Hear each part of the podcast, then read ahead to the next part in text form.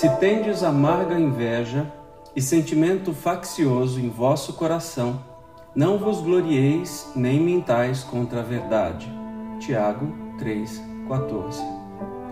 Toda escola religiosa apresenta valores inconfundíveis ao homem de boa vontade.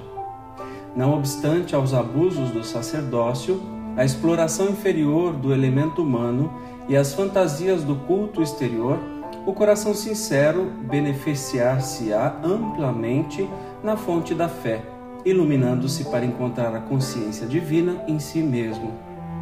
Mas, em todo instituto religioso propriamente humano, há que evitar um perigo: o sentimento faccioso que adia indefinidamente as mais sublimes edificações espirituais.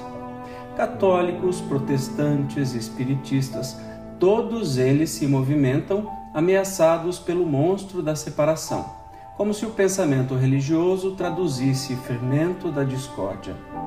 Infelizmente, é muito grande o número de orientadores encarnados que se deixam dominar por suas garras perturbadoras.